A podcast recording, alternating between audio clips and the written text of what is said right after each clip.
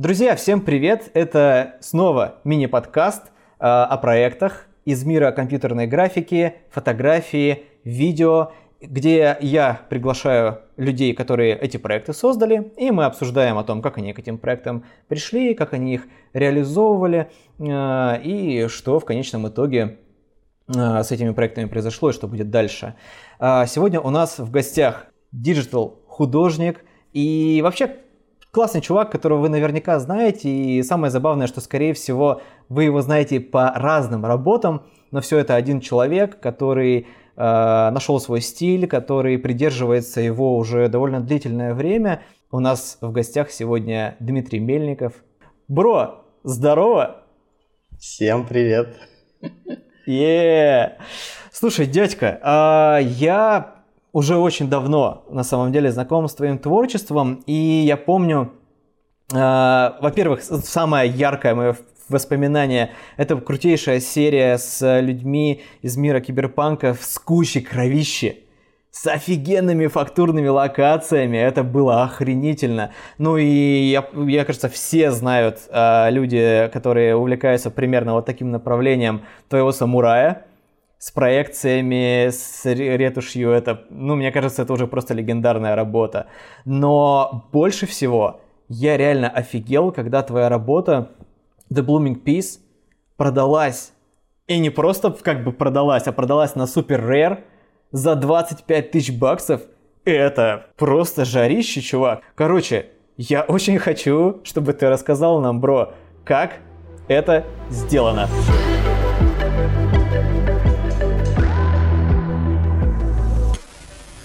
Расскажи, кто ты такой? Ну, то есть ты фотограф или художник, или ретушер? Вообще, этот, мне кажется, вопрос самоидентификации в последнее время, мне кажется, он, ну, типа, у всех очень остро стоит, потому что размываются границы. И как ты себя сам самоидентифицируешь, и вообще важна ли для тебя самоидентификация? Ну, вопрос интересный. Я себя чувствую и позиционирую как художника. Неважно, каким инструментом ты пользуешься – Будь это видео, краски, фото, да, 3D-инструмент. Ты просто художник, потому что ты выполняешь какую-то конкретную для себя задачу. Сотворить какой-то мир, продемонстрировать его людям и донести, может, какую-то мысль или ощущение. Я был долгое время фотографом, меня это клеймо еще преследует, и люди любят им типа называть но им себя я давно не ощущаю, и даже камеру я перестал в руки брать свою. Она уже полгода или год практически стоит на полочке. Но это был прекрасный опыт и бэкграунд, потому что фотография привела меня вот к тому видению, к тому стилю, который я сейчас использую в 3D. И, возможно, это какой-то даже карт-бланш перед многими, потому что я уже изначально знал о композиции, я знал о свете. Я не просто залез mm-hmm. в программку и начал, да, какие-то сценки клепать. Я делал уже сюжеты полноценные с э, выставленными да, да, да. декорациями. И вообще 3D это было... Мне как... Я жил в Питере, мне было лень э, снимать и искать какие-то локации сложные, потому что Питер ограничен по своей структуре, он такой весь красивые, монолитные, а, а, однотонные, да, и, а тебе хочется футуризма, тебе вот надо какой-то минимализм, там что-то перевернуть, как-то с абстракцией поиграть. И я такой, да блин, ну ладно, я возьму на свой ноутбук, поставлю какую-то синему 4D, полазю по тутрам, начну какие-то элементы добавлять. И вот это желание бесконечно чем-то наполнить новым кадр меня увело вообще от кадра к э, построению сцен. В 2016 году я попробовал впервые сделать 3D-шку. И с тех пор, там, на протяжении трех, трех лет я так по чуть-чуть добавлял, там, чуть смотрел, но знания у меня особо не увеличивались. Я какой-то определенный пул возможностей использовал, вообще не осознавая, что такое 3D, не понимая, что такое сетка, развертка, и просто вот знаешь, что туда можно тыкнуть, и, и получится какая-то прикольная штука. И буквально ага. два года назад я начал в это уходить с головой. Блин, очень круто. Слушай, я очень хорошо тебя могу понять, потому что 3D, я не знаю, мне кажется, что ты тоже, наверное, фанат компьютерных игр, учитывая твой да. стилек. Да? Да, ну то есть как бы я тоже. И для нас с тобой, мне кажется, 3D это такая вещь, с которой, на которой мы выросли. Ну, по крайней мере, я вырос на компьютерных играх. Да, вообще вот в полной мере. Я в детстве вообще ненавидел вылезать из компьютерных игр. Особенно, когда надо было в школу идти или не, это круто. Мне кажется, что я просто очень много людей встречаю своего возраста, чей бэкграунд визуальный был сформирован как раз за счет компьютерных игр. И все эти приемчики, и самое главное, свобода самовыражения, да, то есть ты вчера вечером ты играл в какую-то игру, в которой был лес, сегодня ты уже на космическом корабле, потом у тебя какие-то подземные там дела или вообще средние века, да, и это дает невероятный бэкграунд, во-первых, да, ты видишь очень много всего разного за короткий промежуток времени. Ну, то есть это почти как смотреть, то есть там кино постоянно, да, но ты еще и интерактивно там, ты можешь взаимодействовать, смотреть, как реагирует одно или другое.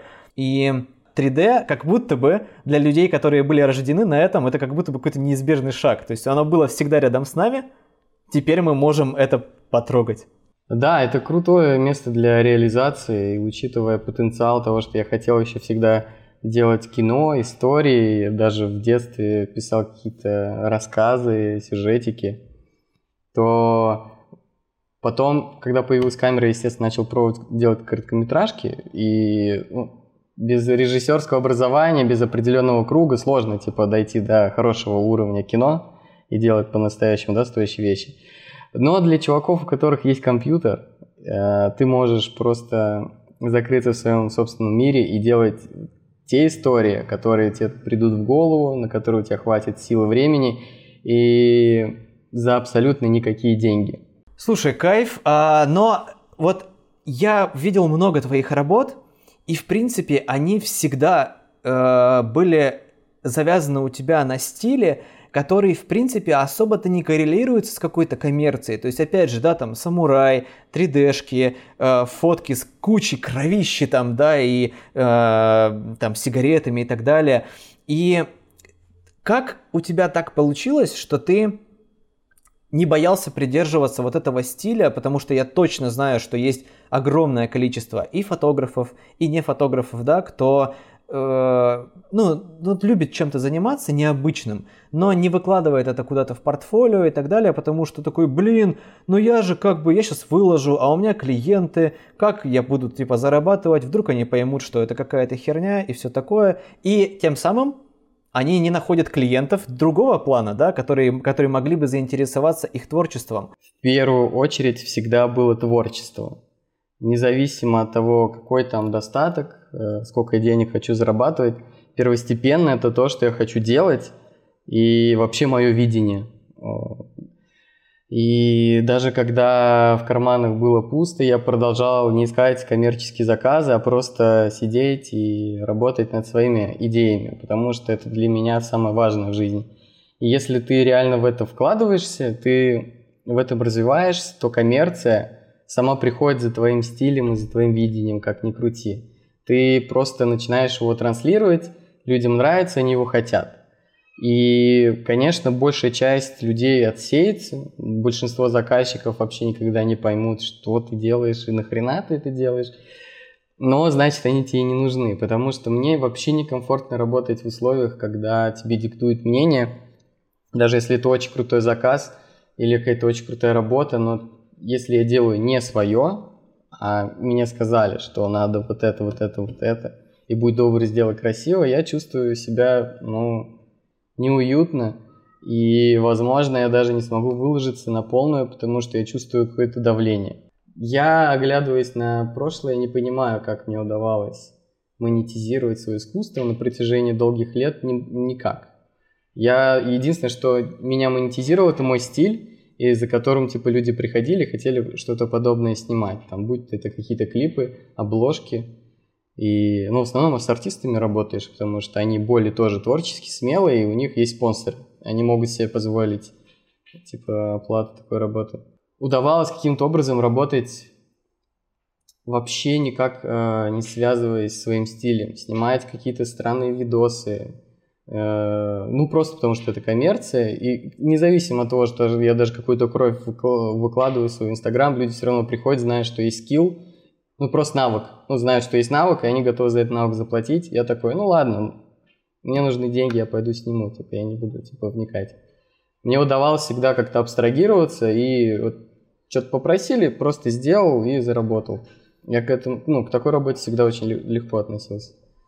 Мне очень понравилось то, что ты сказал по поводу э, следования своему стилю. И если ты делаешь то, что ты любишь, если ты делаешь это хорошо, рано или поздно кто-то тебя заметит и обратится к тебе. И я думаю, что, ну, либо это будет как-то востребовано. И мне кажется, что вот этот взлет как раз digital искусства, да, востребованного digital искусства, в том числе в NFT, э, вот этот момент, когда тот же самый Beeple, да, который, ну все, Beeple теперь это суперзвезда NFT, чувак, который 10 лет, 10 лет делал дейли рендеры, и это было, ну, не, ну, как бы он, в принципе, известный чувак, да, он там и обложки делал и так далее, но все равно 10 лет делать дейли рендеры ты можешь только тогда, когда ты влюблен в, в, ну, в этот процесс. Он лицо сегодня всех художников, которые этим делом Не говори, да. да. Ну, то есть, и, и он в один момент стал нас, то есть все, это икона, он стал невероятно востребован просто потому, что он делал дело, которое любит. И когда ну, так получилось, что-то стало востребовано. Абсолютно невероятная штука.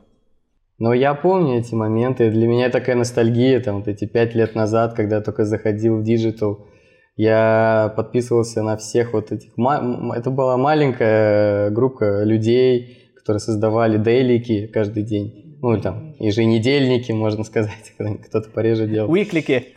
Weekly ки, да. А, там буквально пять человек, Стузор, Бипл Краб, еще там некоторые чуваки, они их выкладывают, космонавты, космос, какие-то монументальные штуки, все это одинаковое повторяется вроде у всех, каждый все, у каждого пытается какую-то фишку найти, подчеркнуть, научиться, повторить. И все это делали просто потому что любят, и просто потому, что им это приносит удовольствие. Никакой фальши, никаких денег. Они... Не было никакой возможности на этом заработать. А дай бог кому-то придет там э, муз- музыкант-альтернативщик, скажет, что да, я хочу. Да, да, обложка какая-нибудь. Да, обложка на свой альбом. И то это такая редкость. И все занимались своей работой и параллельно делали просто свои редейки. А в итоге оказалось, что это культура целая вот так выстрелит, да. Но я, конечно, офигел, честно, я офигел, а, когда вообще, в принципе, ну, выстрелила эта история с NFT. Я недавно смотрел выпуск Непознера, я не знаю, видел ты или нет, у, них, у него был выпуск, эм, который называется «Разговор, которого не было». Там они очень много обсуждают искусство, в принципе, вообще целиком. И там была такая офигенно крутая философская фраза «Если ты думаешь, думай до конца». И меня это, я настолько проникся этим, потому что я такой, блин, то, что сейчас в digital искусстве выдается за какие-то там глубокие мысли и так далее, такое ощущение, что люди не всегда думают до конца. То есть они пришел в голову образ, они его сделали, быстро оформили, продали или не продали. И как будто бы нет вот этой вот глубины, нет true шности, о которой ты часто любишь говорить. Какое твое отношение вообще про современное digital искусство – и как-то это, это правда, что, ну, как бы я не придумал себе, что это сейчас в большинстве своем очень поверхностно? Или, или это можно отнести вообще к любому искусству? Да, многие художники просто молодые сами по себе. Стой, э, опыт кино нам подскажет э, возраст зрелости, потому что многие режиссеры, большинство, есть, конечно, уникальные ребята, которые там около 30 лет да, создают полноценные фильмы и выиграют фестиваль, но в среднем-то возраст режиссера, который делает фестивальное или очень успешное коммерческое кино, с которым катается по миру, это там 40-50 лет, ну, если я не ошибаюсь, как в среднем брать. Поэтому это же не случайность, это определенная закономерность. Человек э, в 40 лет готов рассказать полноценную историю, э, оборачиваясь на свою жизнь, на свой опыт. Он имеет инструменты ремесленника, инструменты художника, философа, психолога, короче, всех сразу. О, да. И он может на разных языках уже преподносить те или иные чувства. Поэтому сегодняшние ребята молодые, они да просто учатся. Вот, вот для меня это как прийти в вуз и там или в школу и посмотреть, как ребята там какие-то свои контрольные работы делают. Каждый вроде бы пытается себя проявить, быть круче другого, но пока, конечно, это просто немножко соревновательно просто выглядит, без э, более осознанного участия. Тем, мне кажется, темы цены э, такие разговоры и подкасты, что ты открываешь для себя какую-то, ну, немножко альтернативную точку зрения, потому что э, я, честно, могу сказать, что я несправедливо критично относился и вот как будто бы вот прям до, до этой секунды к большинству работ, потому что вот так, как ты говоришь, я не воспринимал. Я типа смотрю и думаю, блин, да это похоже на Daily Render, который я видел типа 8 лет назад. Как такое вообще? Зачем это тогда показывать? Научись делать больше, более фоторильно или вложи туда больше смысла. Но ведь действительно, то есть ребята, которые только начали этим заниматься, и им может не быть еще там вообще там, не знаю, 18, да, они совсем молодые, что будет через 10 лет? Это ребята, которые получили свободу самовыражения, будучи еще даже не студентами. И мы можем через 10 лет, да, примерно ждать новый какой-то бум искусства, когда все ребята созреют и начнут делать что-то новое по-своему, и приплюсуем туда технологии, которые будут существовать через 10 лет, которые О, да. мы еще, может, не успеем даже осознать и почу ну, прочувствовать, а они своими свежими молодыми умами начнут это быстрее нас, дедов, делать. Слушай, а давай поговорим про твою работу The Blooming Peace, потому что она, ну, у тебя много NFT, много самых разных работ, в том числе больше статики, насколько я понимаю, но Blooming Peace, я смотрю на эту работу, да, там много надписей, этот плакат No Kill Bill, это офигенно, то есть, в принципе, в принципе, Э, это история про события в мае 2020 года, правильно? И это работа, которая, если я ее правильно понял, она все-таки, э, это как такая агитация к миру и объединение агрессии, да, то есть брошенный э, коктейль Молотова, это уже символ фактически, да, символ, который использовал и Бэнкси, да, в своей работе. А, это же охренеть. А потом и полицейская машина. Как вообще получилось, что, что эта работа вообще увидела свет и оказалась именно такой? С чего все началось? Ну, тогда был карантин, мы сидели все дома, я просто бесконечно листал новости, хоть что-то кроме коронавируса посмотреть. И в Штатах начали очень сильно как раз разгораться события. Там буквально 3-4 дня прошло вот с момента смерти Флойда и да. начали вот эти все беспорядки организовываться. Ну, я понимаю, что тема достаточно глубинная, интересная и кшовая, что немаловажно. Я люблю, в принципе, экшен, и за этим наблюдать, как бы это трагично и грустно не было, все равно всем людям интересно. Все видосы, Конечно, мы все да. это просматриваем, анализируем, какую-то дозу адреналина даже удаленно тоже получаем. У меня, конечно, как у художника, начинают всякие просто невольно картинки в голове пролетать, как там машины разрываются, какие-то постапокалиптичные улицы. И я начинаю думать над тему того, что не сделать бы арт с какой-то там, да, машиной, которая разрывает на части, там, придумываю уже симуляцию взрыва. И какой-то момент понимаю, что это все плоско. Вот момент идеи, понимаешь, начинает рождаться, что Окей, да. я сделаю взрыв, красивый, зрелищный, но что он скажет людям? Я просто повторю видео какое-нибудь. И они просто мне там начнут писать, блин, как реалистично, круто срендерил, молодец.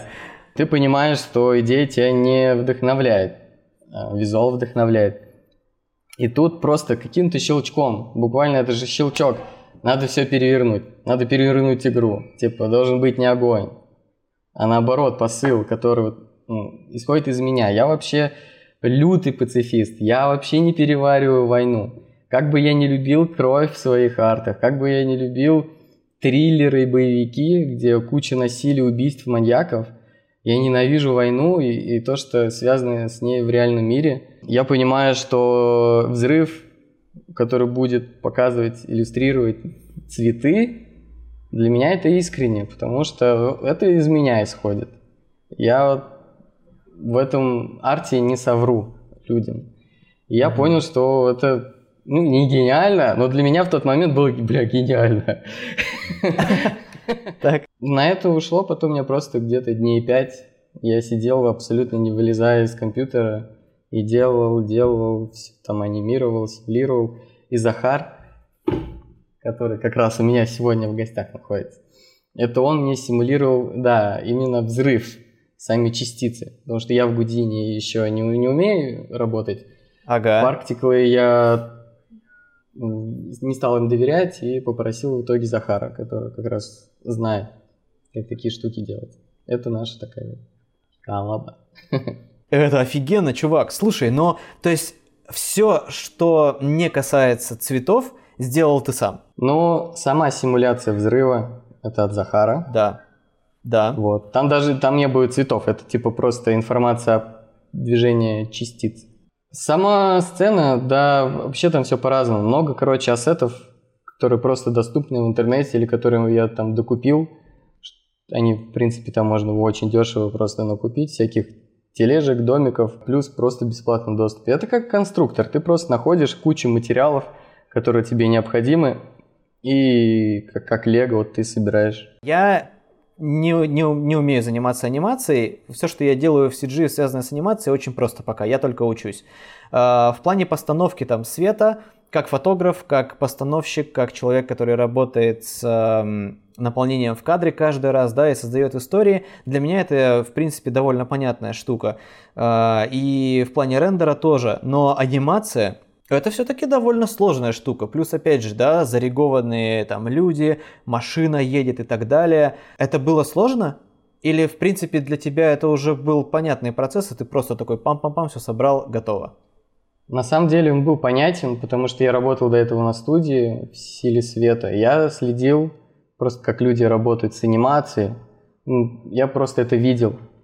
И без даже опыта практического я понимал, что да, целом-то что, он там, там ключ поставил, там кривую подвинул. Сейчас сяду, разберусь, реально просел, разобрался. Ту анимацию, которую там делал, это вообще изи. И с тех пор мне это просто понравилось, мне даже безумно нравится анимировать камеру вручную, там у меня есть... Дальше потом у меня выходили работы уже с более интересной анимированной камерой, я ее прям вот вылизывал покадрово, вот все только своими пальцами. Но для того, чтобы сделать симуляцию, тебе потребовался чувак, который разбирается в Гудине. А Гудине это вообще ни, ни хера не простая штука. Это для богов, это типа отдельный мир людей, которые знают Гудини, понимают. Там нужен математический склад ума, ты должен уметь писать код, ты должен понимать формулы. Поэтому, если ты все это знаешь, понимаешь, иди в Гудини, ради бога. А ты не засматриваешься сейчас на игровые движки, в частности на Unreal? Все же, да, такие, Unreal — это будущее, будущее, чувак. Ну, это реально будущее, и я засматриваюсь. Я просто времени никак э, нормально не выкрою для того, чтобы в него погрузиться, поизучать. Мы иногда проекты какие-то коммерческие обсуждаем и думаем, может, в, это, в Unreal сделать, а потом такой, да, блин, пока разберешься, там все дедлайны, короче, просрешь. Давай старым методом. Что чувствует человек, который просыпается утром и видит, что его дроп был продан за 2 ляма? За 2 ляма, чувак. Но я еще, во-первых, не спал. Я только лег спать, это было там где-то 5 утра, я болел, причем сильно простыл, у меня были сопли, болело горло, я лежу уже, практически засыпаю, мне приходит уведомление на почту, на телефон. Я так сквозь сон глазом смотрю и вижу ставку. ну, там же просто почта присылаете уведомление, какую ставку поставить. Да. Я вижу 12 эфиров, и меня просто глаза так как отлипли. Я такой... Это сразу выздоровел, сразу же и спать не хочу. Ну да. Да и вообще да, прекрасно да. себя чувствую. Отличное средство против гриппа. И вот, э, кое-как себя угомонил, сердечко, конечно, ускорилось. Я такой, ладно, все, я высплюсь и уже на свежую голову буду радоваться. Но ощущение прикольное, необычное. Я за свои работы никогда таких денег типа еще не получал, поэтому было крайне, крайне новый опыт, типа новое ощущение, вот как кто-то прыгает с парашюта, получает драйв. Я вот работу за 2 миллиона получил такой же, мне кажется, драйв, как с прыжка. Э, ну, хвастаться, типа, конечно, глупо и не особо хотелось. Я вообще даже не особо никому не рассказывал. Единственное, ну, ты в социальных сетях, это как бы данность, ты должен это отрепостить. И многие коллекционеры покупают, и им хочется, чтобы ты их репостил. Потому что им приходят подписчики, им это нравится. Поэтому как бы знак уважения везде надо все выложить. Друзья все пишут, блядь, они рады все больше меня, типа. Это было похоже на то, как будто бы ты типа в лотерею выиграл, или как будто бы ты получил эм, достойный ответ на достойную работу. Нет, у меня не было ощущения, что я типа, получил то, что я заслужил. Я делал э, эту анимацию, ну, вообще просто так. Я тогда не, не понимал, что такое NFT, никто не знал, что вообще можно будет на этом заработать. Это было искренне. Я знал, что это будет просто клевая анимация, которая мне доставила удовольствие в процессе, в которой я реализовал новые какие-то фишки, где я научился вообще что-то новому. И это еще охренеть как понравилось людям. Я был просто счастлив от того, что эта работа есть, я ее сделал, а тут еще и бонус. Это было больше лотерея, что я еще и денег каким-то образом за это а, получил, хотя вообще на них не рассчитывал. Типа, любое мое искусство, которое оно делалось, оно типа было не для продажи, и все практически NFT-шки, которые вот там, в первые два месяца продал, это были просто мои старые загруженные работы, которые делались для себя, и которые я решил просто попробовать, испытать вот, в новом виде продаж. И они типа все себя продали. Ну, изменилось твое мнение вообще после вот после того, ну что у тебя сейчас уже есть опыт, да, работы с NFT, и вообще, то есть как бы ты понял NFT, а, плюс сейчас как бы все равно такой вот супер хайп, он немножко сошел, а, как-то у тебя это все устаканилось? То есть ты сейчас, как, как, как ты относишься к NFT сейчас? Отношусь как к средству, которое прикольно монетизирует твое искусство, и то, что Теперь работу, если ты делаешь, то, возможно, вообще не зря и не в стол, и ты можешь уже рассчитывать на какое-то вознаграждение. А, потому что часть э, коммерческих заказов я могу вообще отсеять и не, ну, типа, и сам не мучить людей, которым мне интересно работать, и сам я буду работать только с теми, с кем бы хотелось. Последний месяц я зациклен именно на творчестве, на тех работах, которые вот я хотел бы реализовать, которые вот я сижу, прям думаю полноценно, какие фишки использовать, какой вектор мне выбрать, как мне какую-то волну создать такую, чтобы и концепт туда интересный привнести, и подписчиков больше при, привнести себе в Инстаграм, и чтобы еще это продалось. Короче, много интересных вопросов, и, и очень интересно работать над их закрытием, чтобы вот, э, придумать какие-то интересные решения. У тебя получается находить э, новые какие-то знакомства с артистами, digital-артистами, именно очень-очень молодыми, вот прям совсем юными какими-то художниками. У тебя получаются какие-то connection ы сейчас? Слушай, я вообще ну, очень так открыт к людям, и многие Э, ребята получают от меня постоянную помощь, особенно из близкого круга. И со многими молодыми ребятами я люблю работать, потому что они технически могут знать какие-то вещи больше и постоянно мне что-то новое показывать, подсказывать, что ускоряет, как-то улучшает мою работу. С молодыми надо работать, надо их, короче, двигать, помогать, э, может не всем, но выбрать для себя да, какое-то небольшое количество людей и быть таким, можно сказать, даже наставником для них и проталкивать их в будущее. Круто, дядька, спасибо тебе огромное за этот разговор. Ты спасибо. охренительный чувак. Я очень сильно кайфанул и много полезных мыслей и вообще просто круто, круто. Круто. Круто. А, ребята, спасибо, что были с нами. Было дико интересно. Подписывайтесь, пожалуйста, на Диму, хотя я уверен, что вы наверняка уже подписались, пока смотрели подкаст. А, внизу в описании ссылки на его инстаграм, соцсети другие, супер рэр. Следите за Димкой, будьте такими же классными, как он. Пока.